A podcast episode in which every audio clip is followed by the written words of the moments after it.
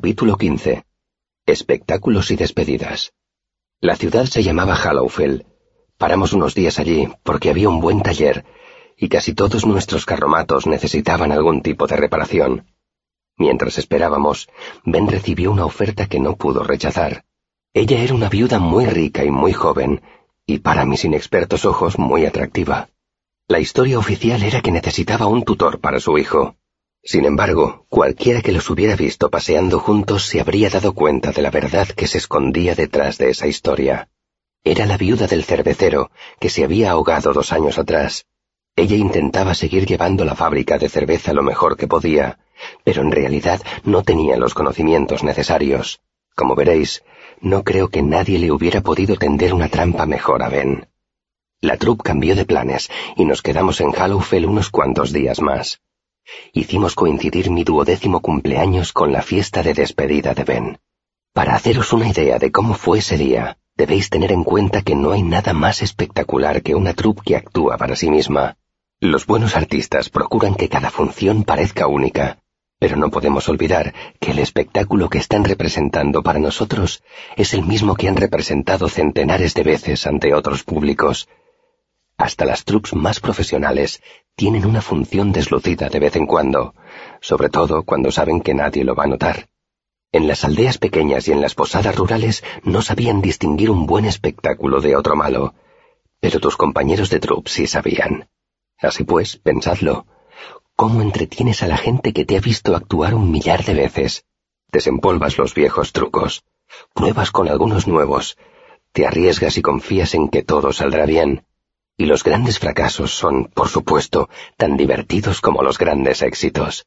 Recuerdo esa noche como un maravilloso remolino de tiernas emociones con un matiz de amargura. Sonaban violines, laúdes y tambores. Todo el mundo tocaba, bailaba y cantaba como quería. Me atrevería a decir que superamos cualquier holgorio férico que podáis imaginar. Me hicieron muchos regalos. Trip me regaló un puñal con mango de cuero y me dijo que todos los chicos debían tener algo con lo que pudieran hacerse daño. Shandy me regaló una capa preciosa que había hecho ella misma con un montón de bolsillitos donde esconder mis tesoros.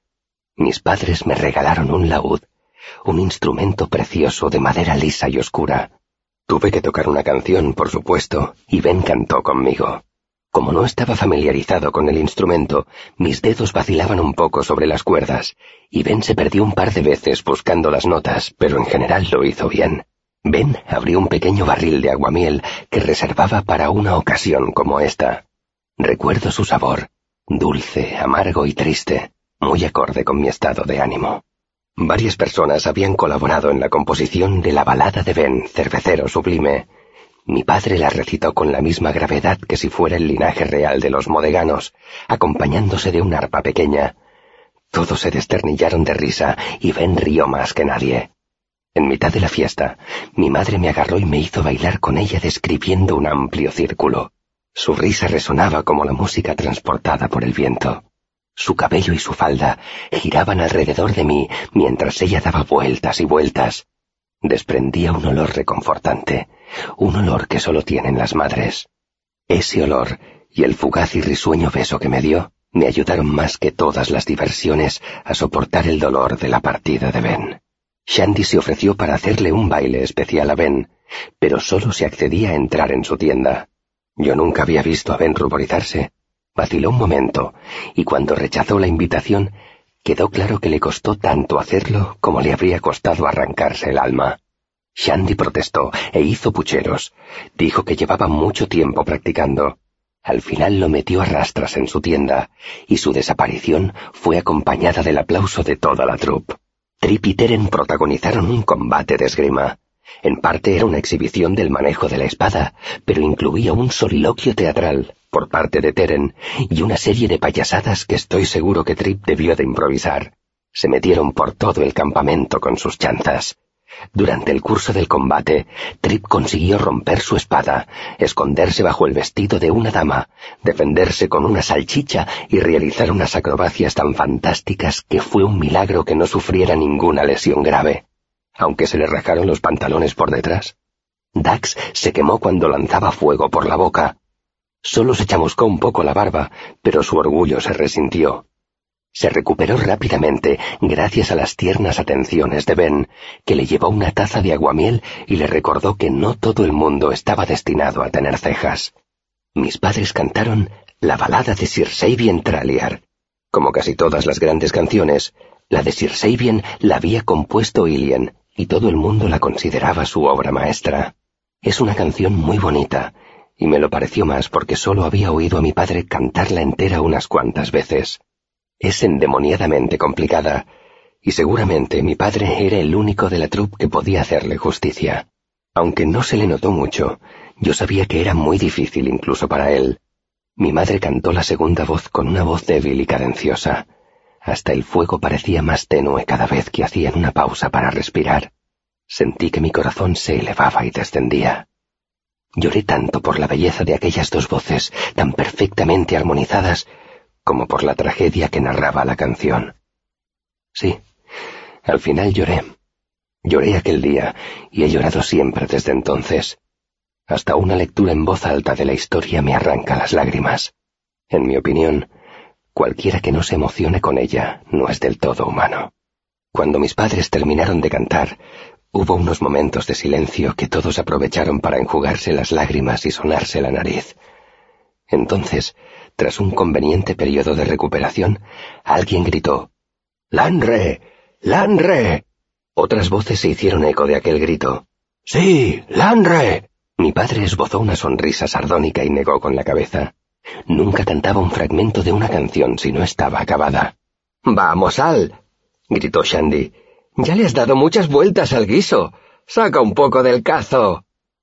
Mi padre volvió a negar con la cabeza sin dejar de sonreír. Todavía no está lista. Se agachó y con cuidado guardó el laúd en su estuche.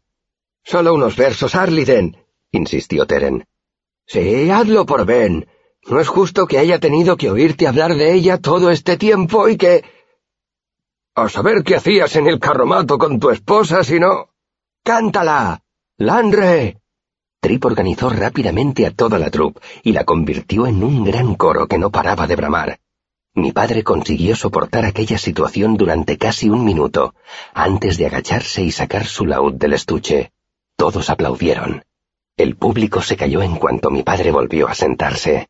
Afinó un par de cuerdas, a pesar de que acababa de guardar el instrumento. Dobló los dedos, tanteó unas cuantas notas y se puso a tocar la canción con tanta suavidad que no me di cuenta de que había empezado. Entonces la voz de mi padre sonó por encima del subir y bajar de la música. Sentaos y prestad atención, pues voy a cantar una historia en tiempos remotos forjada y ya olvidada. La historia de un hombre, el orgulloso Lanre, fuerte como la primavera, como el acero de la espada que empuñaba. Os contaré cómo luchó, cayó y se levantó para caer de nuevo, esta vez en las sombras. Lo abatió el amor, el amor a su tierra natal y a su esposa Laira, cuya llamada dicen algunos que atendió, traspasando las puertas de la muerte para pronunciar su nombre con renacido aliento. Mi padre aspiró e hizo una pausa, con la boca abierta como si fuera a continuar. Entonces, una amplia y pícara sonrisa iluminó su cara. Se agachó y guardó su laúd. Hubo protestas y muestras de indignación, pero todos sabían que podían considerarse afortunados por haber oído los pocos versos que mi padre había cantado. Entonces alguien se puso a tocar una canción para bailar y las protestas se apagaron. Mi madre con la cabeza apoyada en el pecho de mi padre. Ambos tenían los ojos cerrados y parecían perfectamente satisfechos. Si encuentras a una persona así, alguien a quien puedas abrazar y con la que puedas cerrar los ojos a todo lo demás, puedes considerarte muy afortunado. Aunque solo dure un minuto o un día. Después de tantos años, esa imagen de mis padres meciéndose suavemente al son de la música es para mí la imagen del amor. Después, Ben bailó con mi madre. Sus pasos eran seguros y majestuosos. Me impresionó lo guapos que estaban juntos. Ben, viejo, canoso y corpulento, con la cara surcada de arrugas y las cejas chamuscadas. Mi madre, delgada, fresca y radiante, pálida y con el cutis liso a la luz del fuego se complementaban estupendamente. Me dolió pensar que quizá jamás volviera a verlos juntos. Empezaba a clarear por el este. Nos congregamos todos para despedirnos. No recuerdo qué le dije antes de separarnos. Sé que me pareció deplorable e inadecuado, pero supe que él lo entendería. Ben me hizo prometer que no me metería en líos tonteando con las cosas que él me había enseñado. Se agachó y me dio un abrazo. Luego me alborotó el cabello. Ni siquiera me importó. Como represalia, intenté alisarle las cejas, algo que siempre había querido hacer.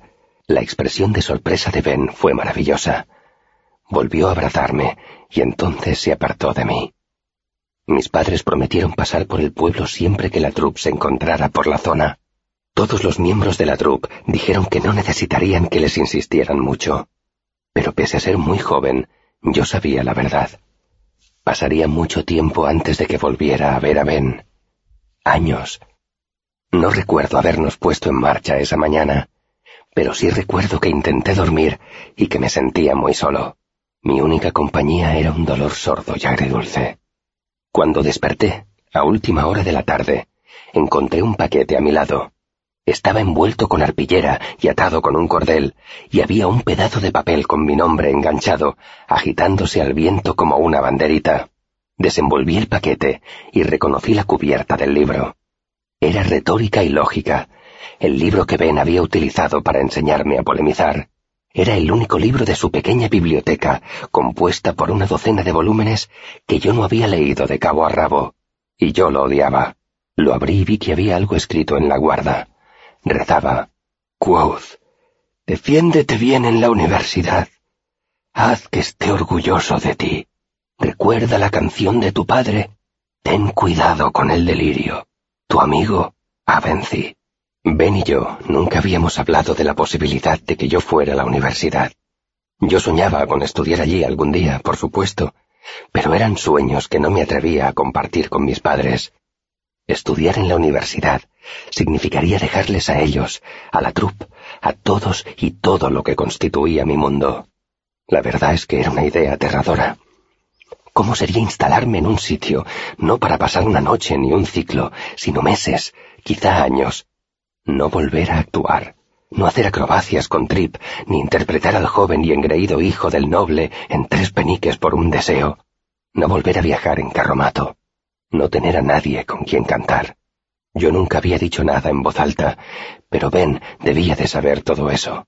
Releí sus palabras, lloré un poco y le prometí que lo haría lo mejor que pudiera.